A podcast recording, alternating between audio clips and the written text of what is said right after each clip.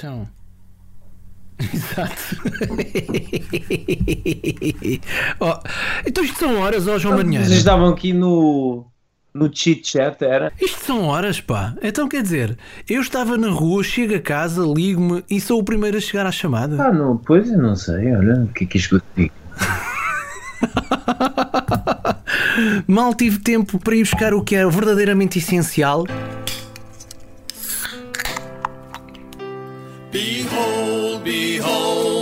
Liquid of gold.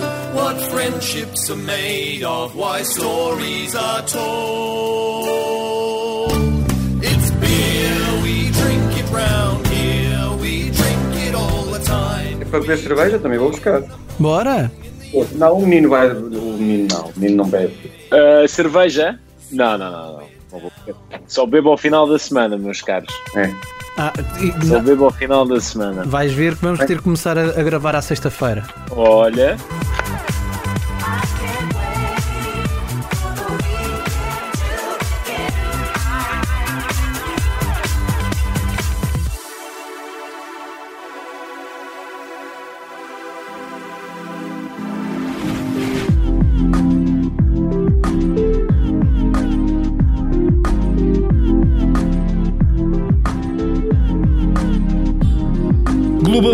Globalistas, episódio 25. Filipe Caetano, um quarto de século. Já, lá, já cá canta. quarto século. Não te cures, não. Parece, parece, já parece um quarto de século. Toda esta, toda esta caminhada de globalistas. Ou não? Não, não, não. Parece. Um quarto de século é ótimo, é maturidade. É maturidade, é maturidade. São 25. São 25, não é, não é preciso dizermos 25 do quê? Pode ser 25, pode ser 25 anos perfeitamente. Então, Filipe Caetano, estás tu aí nesse. Estamos aqui em contextos distintos, eu em contexto profissional, tu num contexto mais relaxado aí de férias, mas está saudade esse compromisso com o programa nas tuas férias a participar neste EP25 de globalistas. E olha, vamos então para o nosso tema da semana. Estamos a gravar ao final da tarde de quarta-feira, dia 1 de julho. Pois é, já estamos em julho. O nosso tema da semana: uma onda verde em França.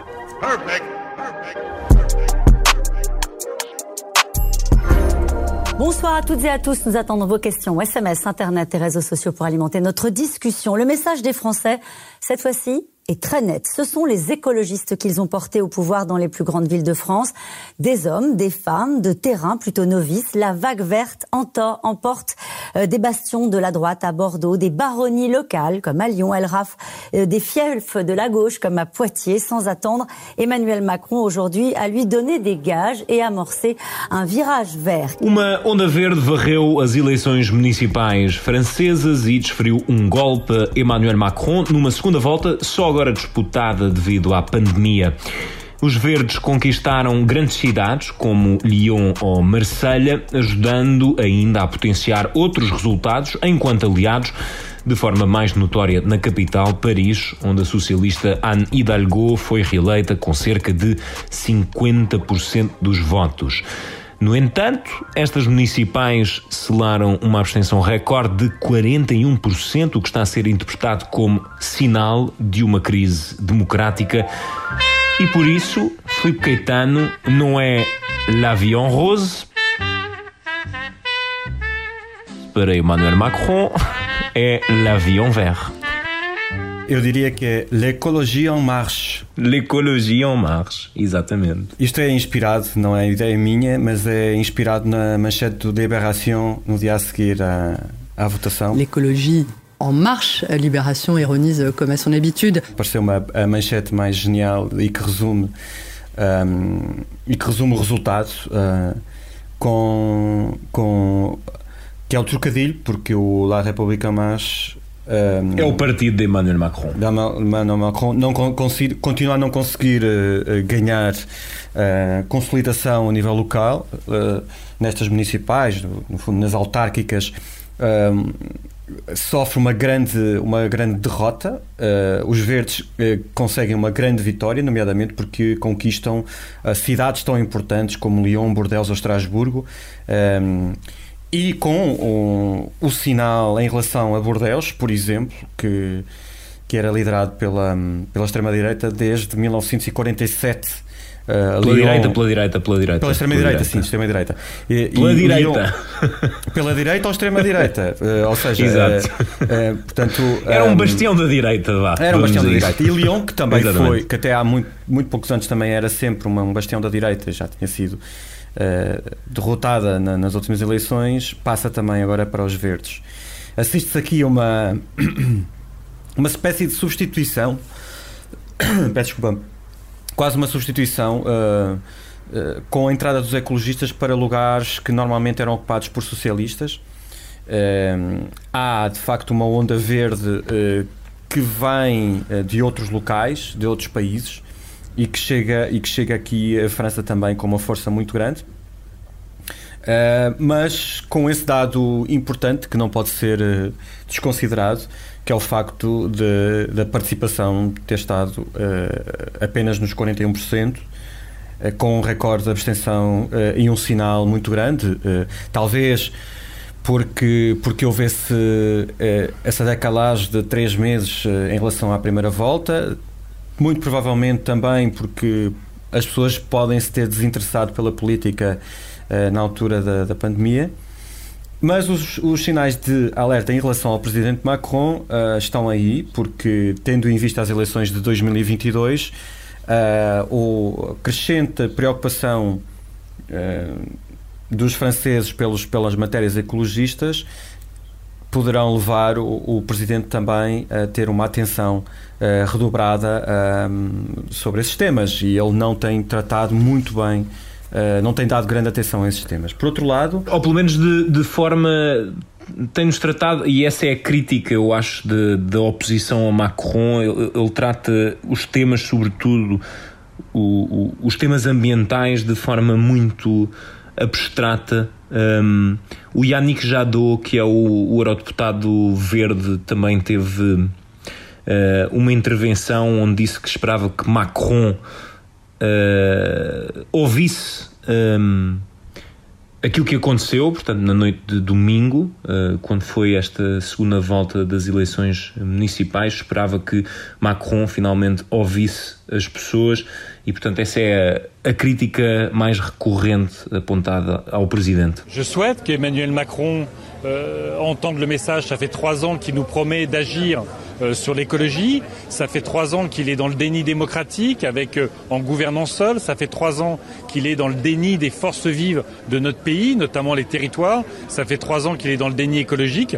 J'espère que euh, euh il va recevoir le message 5 sur 5 qui va voir la lumière verte. Esse é um sinal. Outro sinal Uh, tem a ver com uma, com uma leitura das repercussões uh, desta vitória dos verdes.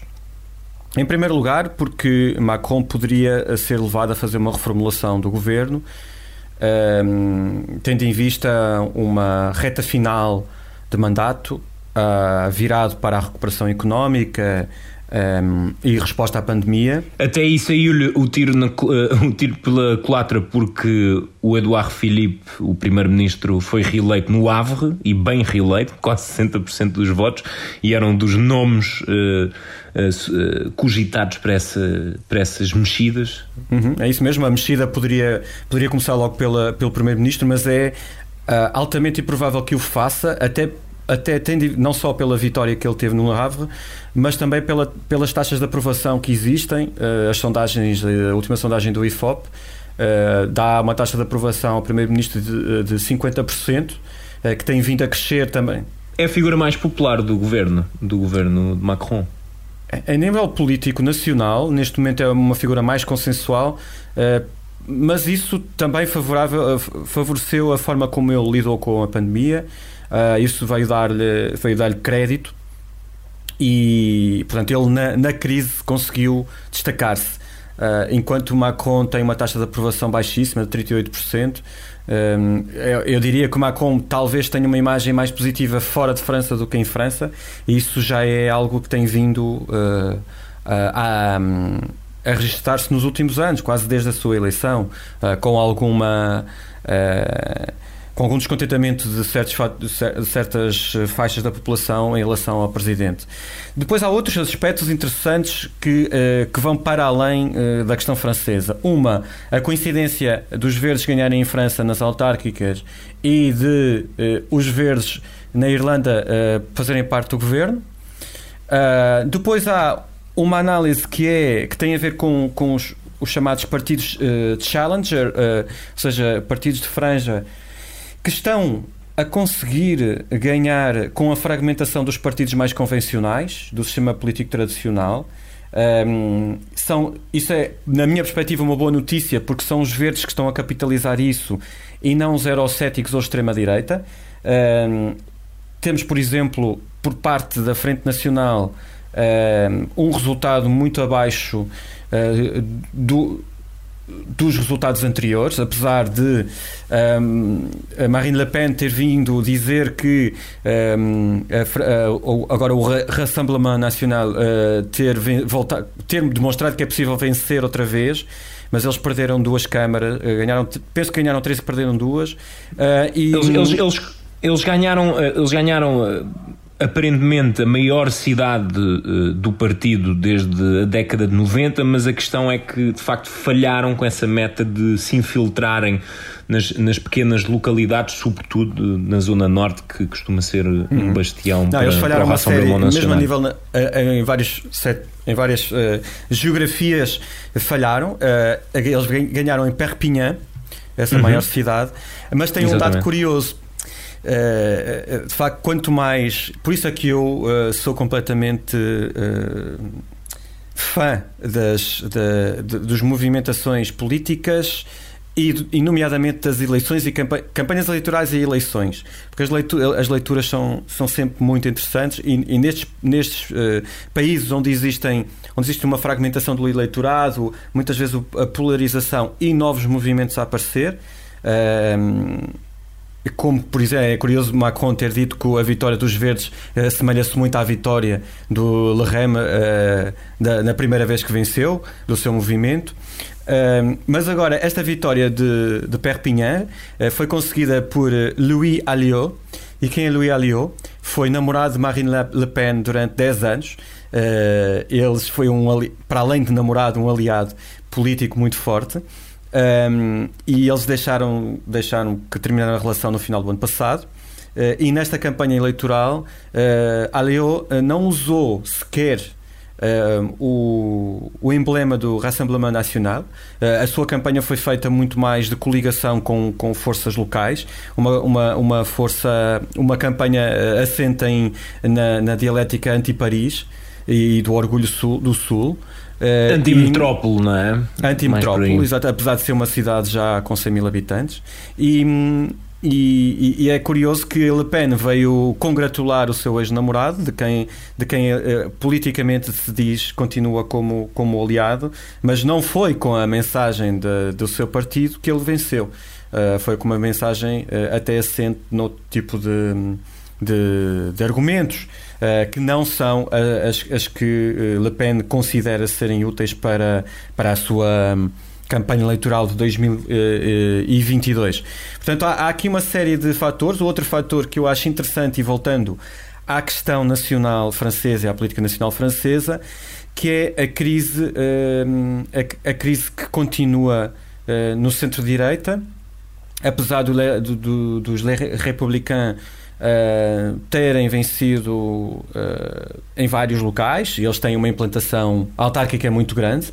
Eles seguraram muitas cidades que, que já controlavam, mas, mas lá está, perderam dois grandes bastiões, Marselha uh, e Bordeaux, e por isso tiveram assim uma noite meio meio estranha porque conseguiram manter uh, bastante poder local e ao mesmo tempo sofrer grandes perdas, não é? Uhum, sim, mas é, continua, é, o, o, a crise do, dos Les Republicanos tem mais a ver com a crise de líderes, uh, de líderes nacionais.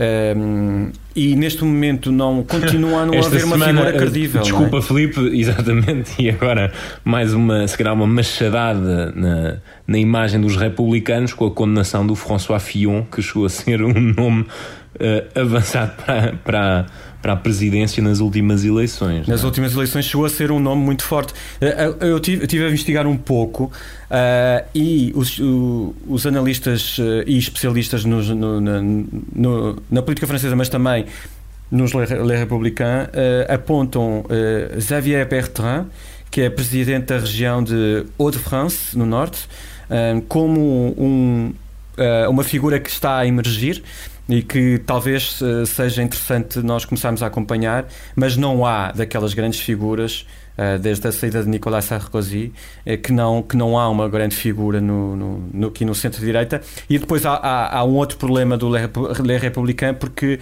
Macron consegue secar muito da sua, da, sua, da sua argumentação. Um, aqueles- aquela agenda liberal ah, moderada eh, que retira muita da argumentação do- deste, deste partido mais convencional. Portanto, por um lado, nós vemos uma grande onda verde eh, que, que torna, que se tornou mainstream, também por outros movimentos.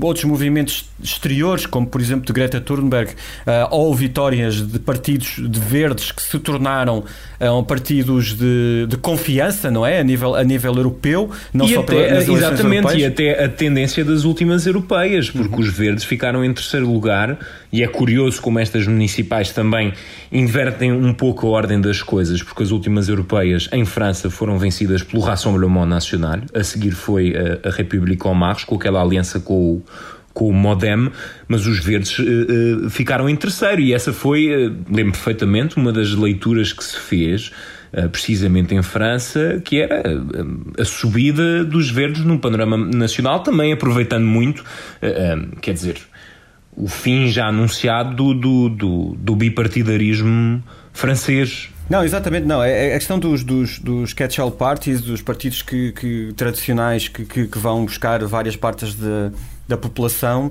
Tudo isso está, está em crise, como nós sabemos. Os grandes partidos a nível europeu ah, tradicionais estão, estão a ser questionados e, e os, e os partidos verdes estão a ocupar muito desse espaço. Eu acho que é uma boa notícia para a Europa ah, não, esse espaço não estar a ser ocupado na maior parte dos países por movimentos eurocéticos de extre- dos extremos, porque os verdes os part- estes partidos ambientalistas não são partidos radicalizados, têm uma agenda ambientalista de preocupação, eh, defesa do ambiente, mas, mas que têm outras, outras, outras ideias também eh, e que não são alinhados, muitos deles até são completamente de centro e até centro-direita em alguns dos países.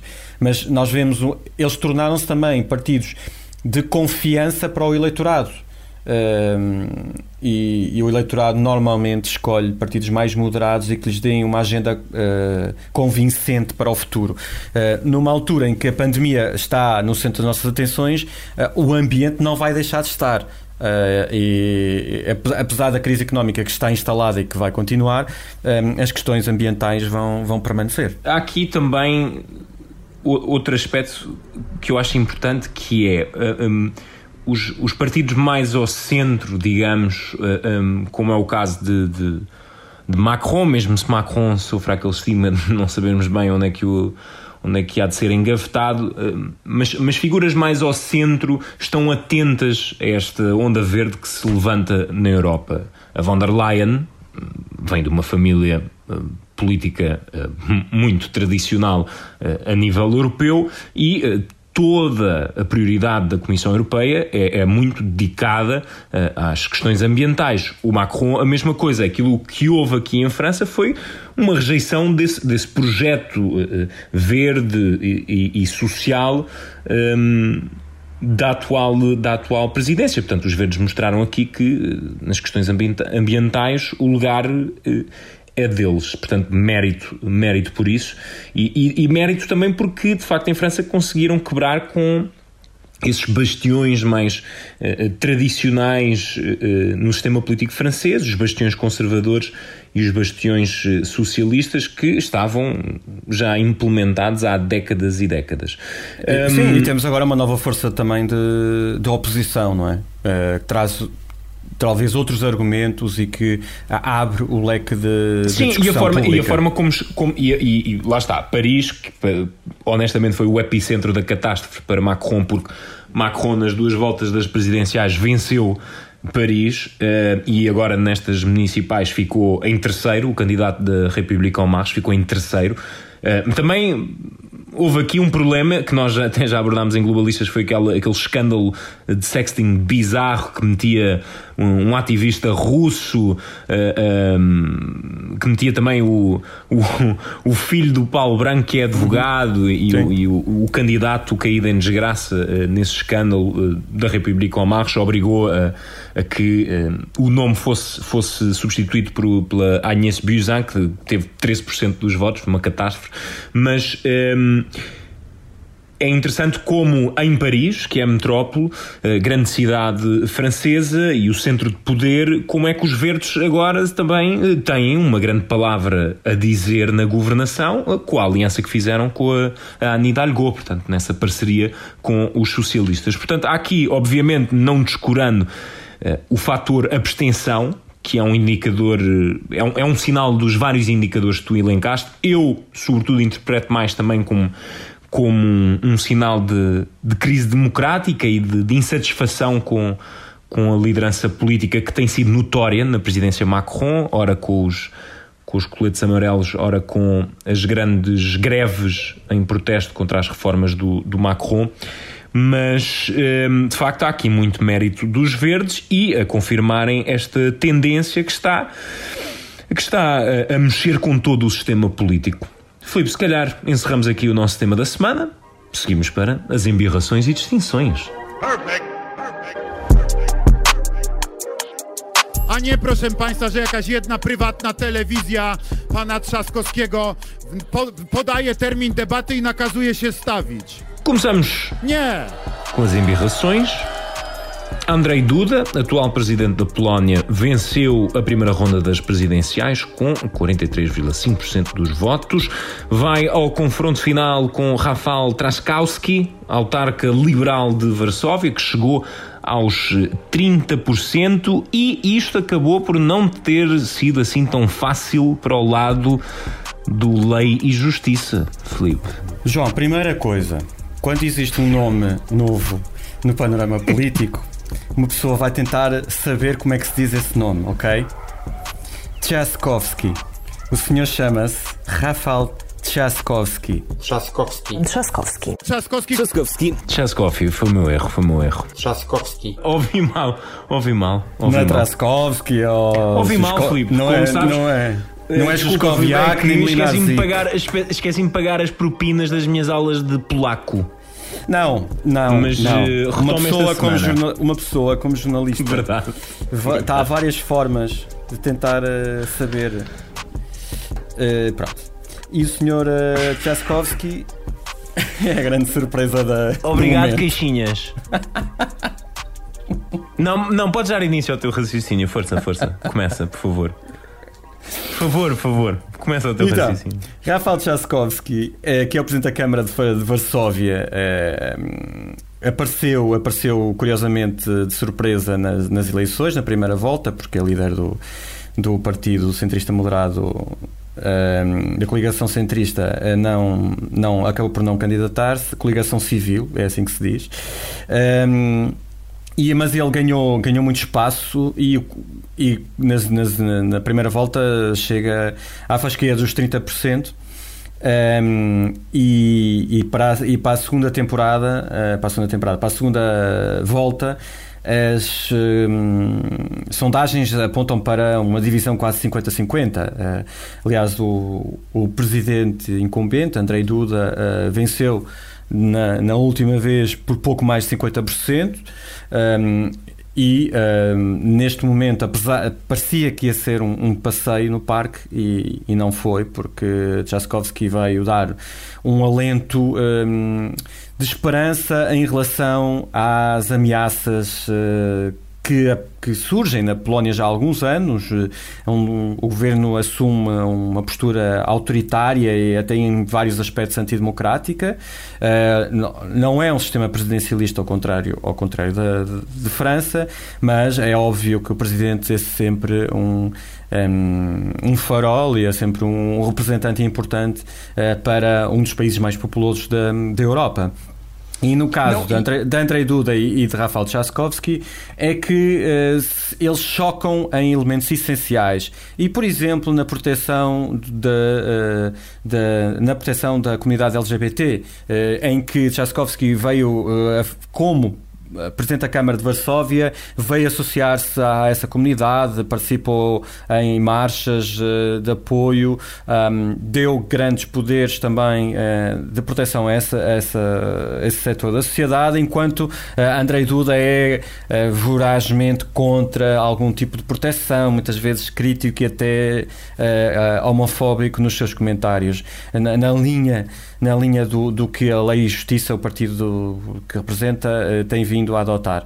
E, portanto, é, é a esperança de, de, de um surgimento de alguém mais moderado, centrista como Tchaikovsky, neste contexto eh, de poder autoritário e, e de certa forma antidemocrático que existe na Polónia, ehm, é importante, eh, mas não é uma viragem total, é pelo menos uma contenção. Eh, um sinal de que eh, a população, uma grande parte da população polaca, está descontente com as políticas adotadas nos últimos anos pelo governo polaco. E a expectativa com o candidato liberal são mesmo os, eh, estes números, porque de facto, se ele vencer as pre- presidenciais, a boa notícia num cenário desses é que. Apesar do Lei e Justiça ser o partido maioritário, não tem votos suficientes para sobrepor-se aos vetos presidenciais. Portanto, se ele vencer, consegue facilmente eh, travar a agenda do lei e justiça. E, e por isso é que estas eleições estão a ser eh, hum, também interpretadas como um referendo ao, ao lei e justiça, que, eh, como tu disseste, tem tido. eh, esta deriva autoritária e nacionalista, tem tido estas questionáveis e controversas incursões na comunicação social e nos tribunais, mais notoriamente, o que lhe tem valido também grandes confrontos com as instituições europeias. Portanto, há uma nota importante nesta, nesta, nesta primeira volta das presidenciais que teve uma elevadíssima participação, foram 64,5%. Foi a, a segunda mais alta participação na história da Polónia, o que é de facto impressionante. E tendo em conta a distância entre um candidato e outro, de facto, na segunda volta pode haver aqui uh, uma surpresa e. Uh,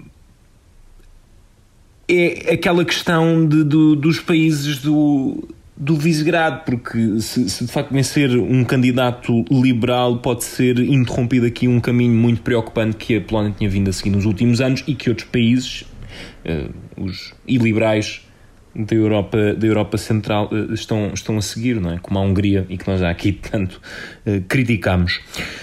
Vamos para. Continuamos, aliás, a leste, porque nada de novo. Gostaste? Eu às vezes tenho, tenho aqui umas no bolso. Muito bem. Depois da canelada que me deste, tenho aqui umas no bolso também para ti. Ora então, porque é que continuamos a leste? Porque apesar de ainda não haver resultados, os russos foram chamados a votar uma proposta de reforma da Constituição que, no fundo, serve para eternizar Vladimir Putin no poder, pelo menos até 2036 quando Putin, se chegar lá e se a reforma for aprovada, terá 83 anos, portanto, do chamado 20 Year Challenge passaríamos assim ao 40 Year Challenge, com Putin a ultrapassar Stalin, por exemplo. é uma boa nota. Um, e aqui uh, Moscovo acabou por acelerar o processo, Felipe, tendo em conta aquilo que vão ser eventuais descontentamentos relacionados, um, com a gestão da pandemia e, dois, mais moças na economia devido precisamente a essa crise. Uhum.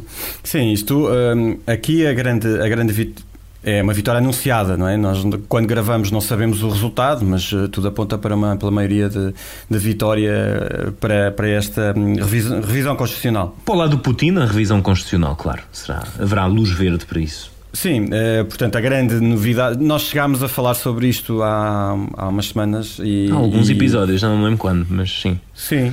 Uh, depois o referendo acabou por ser adiado, estava marcado para 22 de abril. Uh, e é durante vários dias que, que é feita a recolha de votos uh, por causa da pandemia, primeiro em regiões mais remotas. Uh, e pronto, e, mas, mas é o que é mais esperado de facto é que ele consiga um, fazer esta revisão constitucional, que é altamente polémica vista de fora, não é? Ele, ele diz que, que é, é, é uma forma de garantir estabilidade e segurança e prosperidade para o país.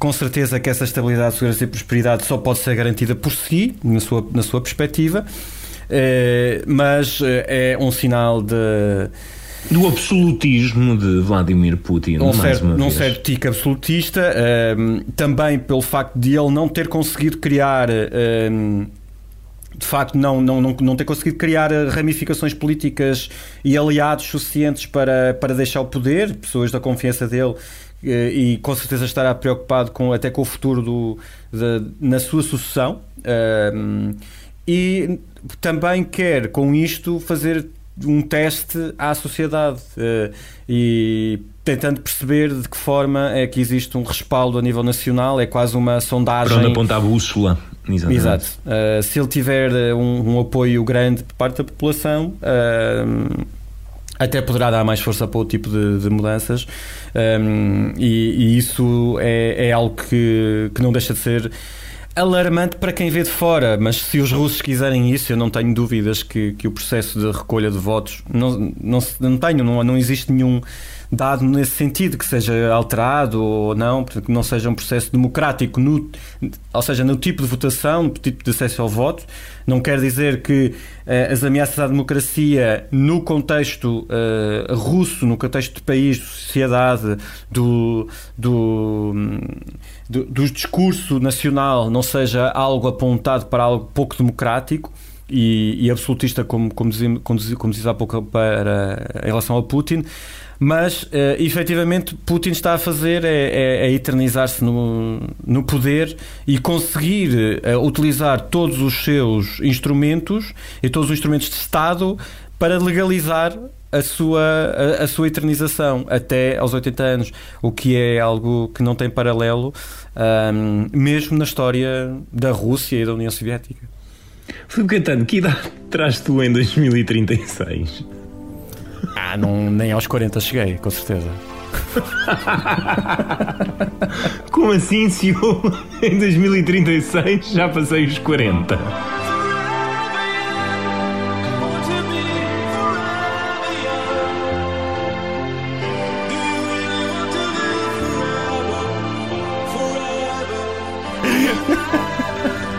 Estás muito mais velho. O quê? Passas mafa? O quê? Fico mais velho? O quê? Globalistas Benjamin Button? É uma chamada de estupidez. É o contrário. É ao contrário. Ficas mais novo e eu fico mais velho. O que é isto, pá? Ah, pá Será que em 2036 vamos estar aqui no episódio 1544 de globalistas a discutir o Putin a dizer: é pá, nós no episódio 25 falámos disto. Onde é, onde é que isso já vai? É verdade. Bem. Ai, Filipe Caetano, chega disto. Vamos então para a nossa distinção, encerradas as embirrações. Aliás, não, mentira, mentira, mentira, mentira, porque eu quero fazer aqui só uma nota. Eu adorei esta, apenas para fechar o tema Putin, a embirração Putin. O Andrei Kolesnikov, investigador do Centro Carnegie de Moscovo, uh, sobre este, esta nova proposta de reforma constitucional, disse apenas é uma fusão de fragmentos da propaganda clichê soviética e banalidades quase patrióticas. Eu adorei esta análise, portanto, fica descrito aqui aquilo que Putin está a propor aos russos. Vamos então para a tão aguardada distinção da semana o quase ministro da Educação do Brasil. o Tu, os nossos ouvintes tu, tu, estiveram, tu estás a rir por antecipação. As pessoas, as pessoas nem, podem nem conhecer a história. Já estás a rir. Porque tu sabes que eu adoro estas histórias. Isto são as histórias que mexem eu acho comigo. Deliciosa essa história. trágica, mas deliciosa. Caro ouvinte, se não conhecer o nome Carlos Alberto Decotelli, não se preocupe, porque também durou pouco. A indicação do professor Carlos Alberto Decotelli da Silva para comandar o MEC foi anunciada no meio da tarde pelas redes sociais. Bolsonaro divulgou também parte do currículo de Decotelli, bacharel em Ciências Econômicas pela Universidade do Estado do Rio de Janeiro, mestre pela Fundação Getúlio Vargas, com doutorado na Argentina e pós-doutorado na Alemanha. Durou apenas cinco dias no cargo de Ministro da Educação, nem foi empossado. Nem se foi empossado. E porquê? Ora, Decotelli adulterou o currículo. No currículo indicava que era doutorado pela Universidade Nacional de Rosário, o que foi desmentido pelo reitor. Mas há mais, terá também plagiado na tese de mestrado e deixou uh, de admitir que realizou um pós-doutoramento na Alemanha, afinal era só um projeto de pesquisa. Para além disso, a Fundação Getúlio Vargas veio esclarecer que ele nunca fez parte do corpo docente, sendo sim um professor colaborador, mais uma vez, currículo adulterado. Filipe Caetano, nós adoramos estas histórias.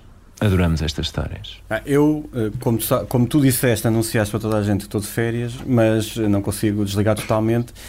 E hoje eh, estava a ver as notícias brasileiras e nem queria acreditar no que estava a acontecer, porque hum, há uns, no fim de semana eh, Bolsonaro tinha nomeado aquele que seria o primeiro, eh, o primeiro ministro eh, negro eh, deste governo eh, e alguém com um currículo que eu fiquei impressionadíssimo quando, quando vi. Ahm, alguém que vinha da academia, a Fundação Getúlio Vargas, ahm, doutoramento em Rosário, na Argentina, pós-doutoramento na Alemanha. Ah, fiquei um bocadinho. eh, a primeira entrevista que ele deu, eu fiquei um bocadinho eh, apreensivo, porque ele dizia que vinha da gestão. Eu vim para fazer o que eu sei fazer.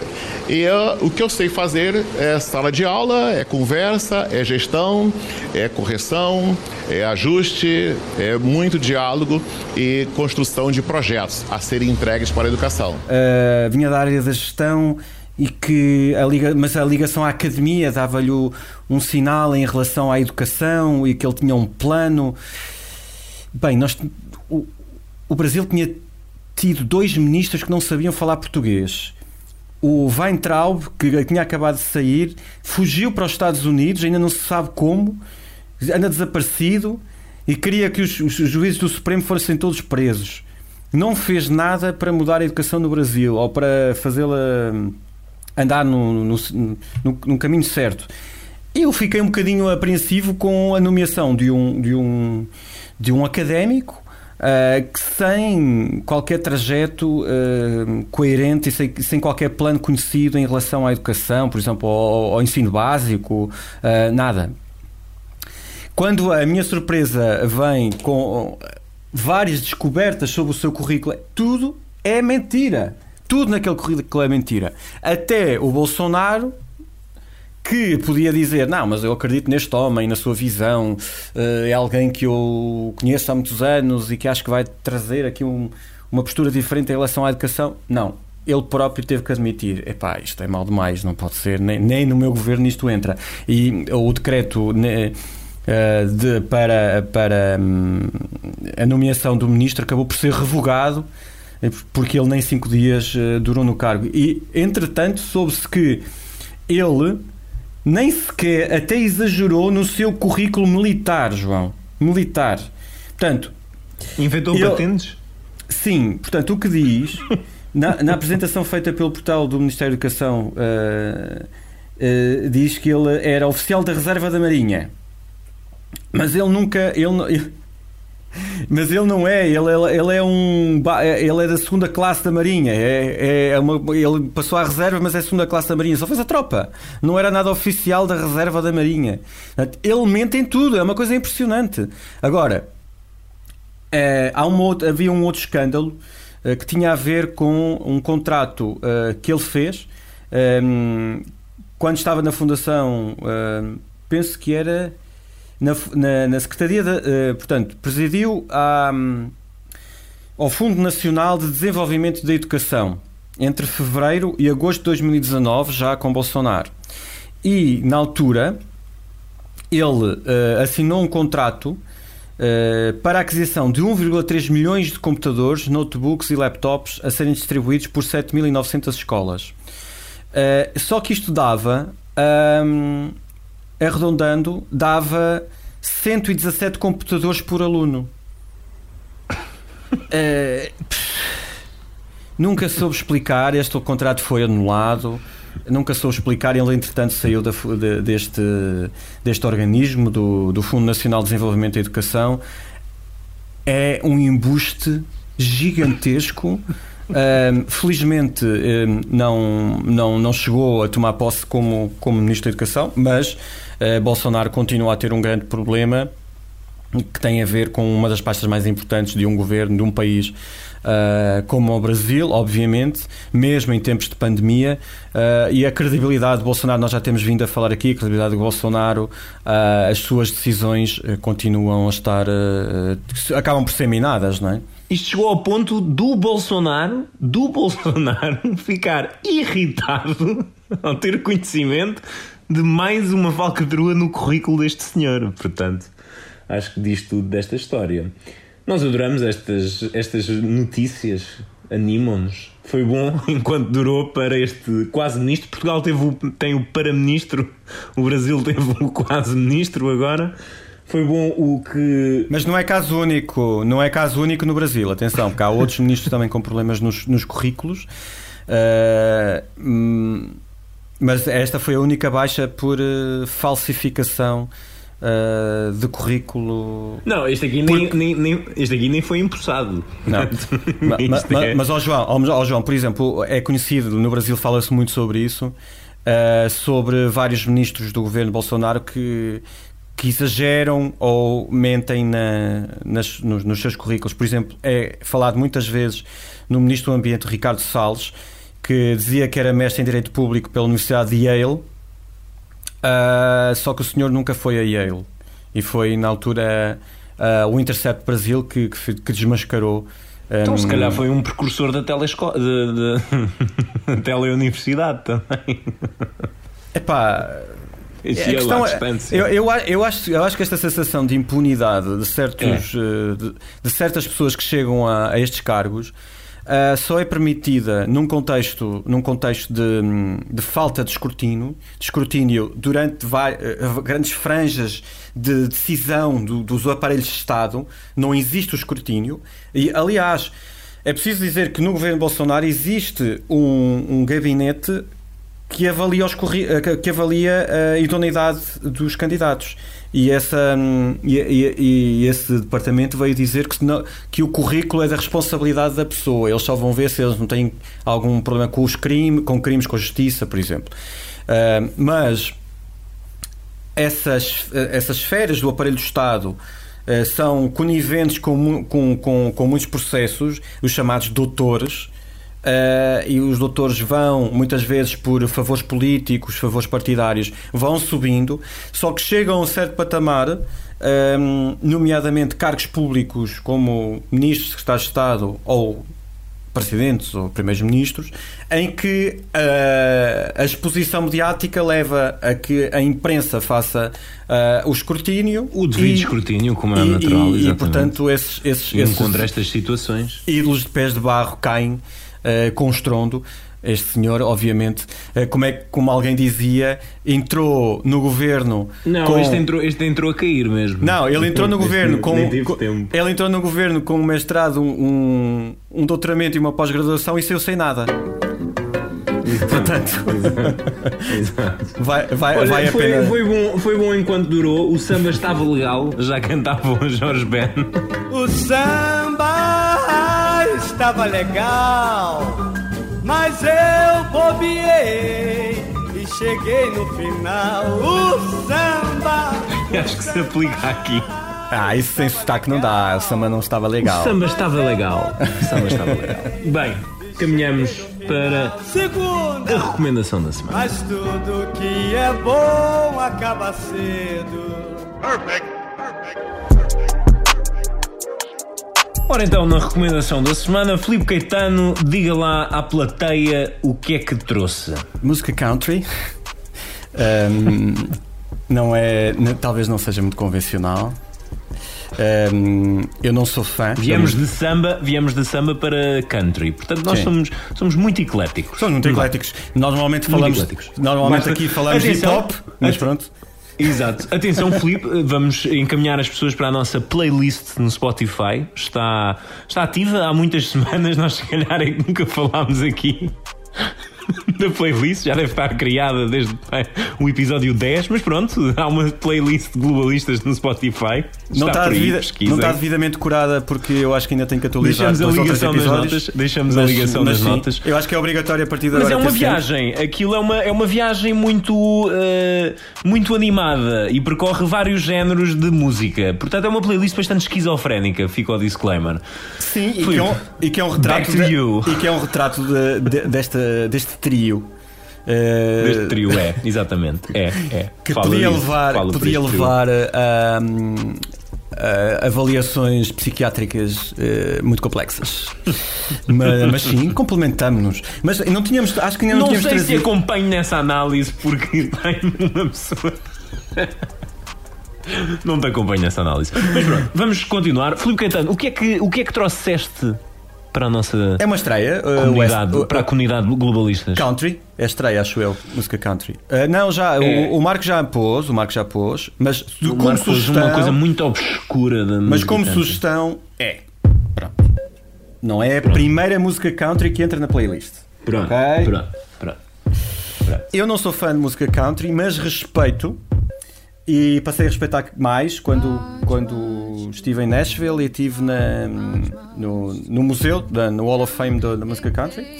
Eh, e as Dixie Chicks eh, são eh, figuras, são incontornáveis na, na música country e elas agora elas têm um percurso interessante de até de, de contrapoder o- a música country está muito ligada a um setor conservador da sociedade até aos republicanos ah, e, e as Dixie Chicks têm uma maneira de ser diferente. Elas romperam com essa lógica já há alguns anos ah, e têm o seu caminho em termos musicais muito alinhado com o tradicional da country mas as temáticas são diferentes. E elas vieram agora tomar uma posição muito importante. A música em primeiro lugar.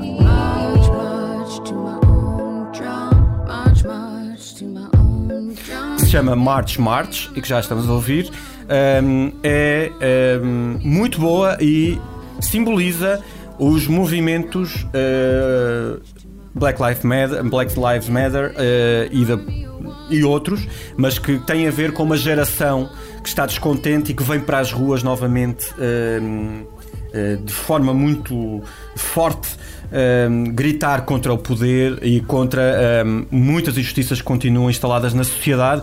Isso nos Estados Unidos é mais do que evidente. Uh, March March é uma música com um bom ritmo, bem cadenciada, não é tipicamente uh, country, mas as suas vozes, as vozes das Dixie Chicks, são country. E é a última vez que eu vou dizer Dixie Chicks, porque elas agora também mudaram de nome. Elas chamam-se apenas The Chicks, porque eh, Dixie é, uma, é um termo que está associado nos Estados Unidos ao Sul e, e, de, e de uma forma negativa. Ah, não há uma justificação. ahm, não há apenas uma justificação para a atribuição do nome, mas basicamente há um entendimento nos Estados Unidos que é ah, na Guerra Norte-Sul, ah, ah, abaixo da- de uma certa linha de Estados, ah, era a linha Dixie. E, e para ba- abaixo disso era Dixieland, ou seja, onde havia escravos, onde havia ahm, abusos dos direitos essenciais das pessoas. Ah, há quem diga que porque em New Orleans a certa altura havia uma nota ah, que, é, que, que era 10 de fr- do francês 10 ah, e que isso, elas notas começaram a, a ser conhecidas como as Dixies um, e portanto existe esse paralelismo mas efetivamente é, uma, é algo que tem uma conotação com um passado racista ah, segregador do sul dos Estados Unidos ah, e portanto esta posição im- importante ah, da parte das ah, The Chicks. E deixa-me dizer que este debate nos Estados Unidos sobre o certo, aquele revisionismo histórico que nós tínhamos falado já um, noutros, uh, noutros podcasts, uh, tem levado a uma reflexão profunda uh, sobre alguns um, uh, símbolos até culturais que têm a ver com marcas, por exemplo. Há duas marcas específicas que já. várias delas, mas duas que eu acho que é capaz de mais pessoas conhecerem, aquelas que nos estão a ouvir. Uh, uma delas já vai mudar o símbolo, que é aqueles, o arroz Uncle Ben's, uh, Uhum. que é uma figura, um negro, um negro que Uhum. normalmente seria um negro escravo. um, associado àquele, àquela imagem que será uh, mudado e uma outra que é algo que eu que eu descobri nos Estados Unidos porque eu apesar de, de não, não comer normalmente panquecas nem faço às vezes aqui, eh, em casa, mas são panquecas não muito doces, mas aquelas panquecas nos Estados Unidos que se comem ao pequeno almoço, em grandes quantidades. Eu sou fã, por exemplo, do maple syrup, não é que, que é mais canadiano, mas existe um outro uh, xarope de caramelo, no fundo, que é muito conhecido, que é da Aunt Jemima. Esse, essa marca, Aunt Jemima, é a tia Jemima, uh, o símbolo é de uma é de uma é de uma senhora, de uma senhora negra uh, que tradicionalmente nas publicidades era sempre escolhida, portanto ia mudando ao longo dos tempos e era também normalmente uma escrava. Ou isso foi mudando, mas, mas o simbolismo era muito associado a isso. A escrava daquelas plantações que trabalhava uhum. numas casas Antelbaum e, e, e, portanto, servia um senhor que segregava as pessoas e também Aunt Jemima vai mudar um, o seu símbolo. Portanto, essa, essa discussão pública nos Estados Unidos existe e não há mal nenhum em discuti-la. Uh, se há coisas que estão erradas e que têm um simbolismo negativo e se as pessoas se apercebem que, esse, que essa carga afeta uma grande parte da população, que essa população fica descontente e tem razões para isso, não faz sentido essas coisas continuarem. E não há problema nenhum em alterar e fazer uma discussão sobre isso. E atenção, foi isso que aconteceu, apenas como nota complementar àquilo que eh, estás, estás a aprofundar. A bandeira do Mississippi vai ser alterada. A bandeira do Mississippi tem a bandeira da Confederação, e no, vai ser alterada. Portanto, até setembro, uhum, até setembro será proposta uma nova bandeira, mas como exemplo de, de, de, do debate que está a acontecer e que, e, que e que, deve acontecer, naturalmente. Filipe, se calhar encerramos então ao som de March March, de The Chicks, agora, The Chicks. É sempre um prazer, Filipe Caetano. Voltamos a ver-nos na próxima semana. E à nossa audiência, muito obrigado por terem ouvido. Até para a semana. Um abraço.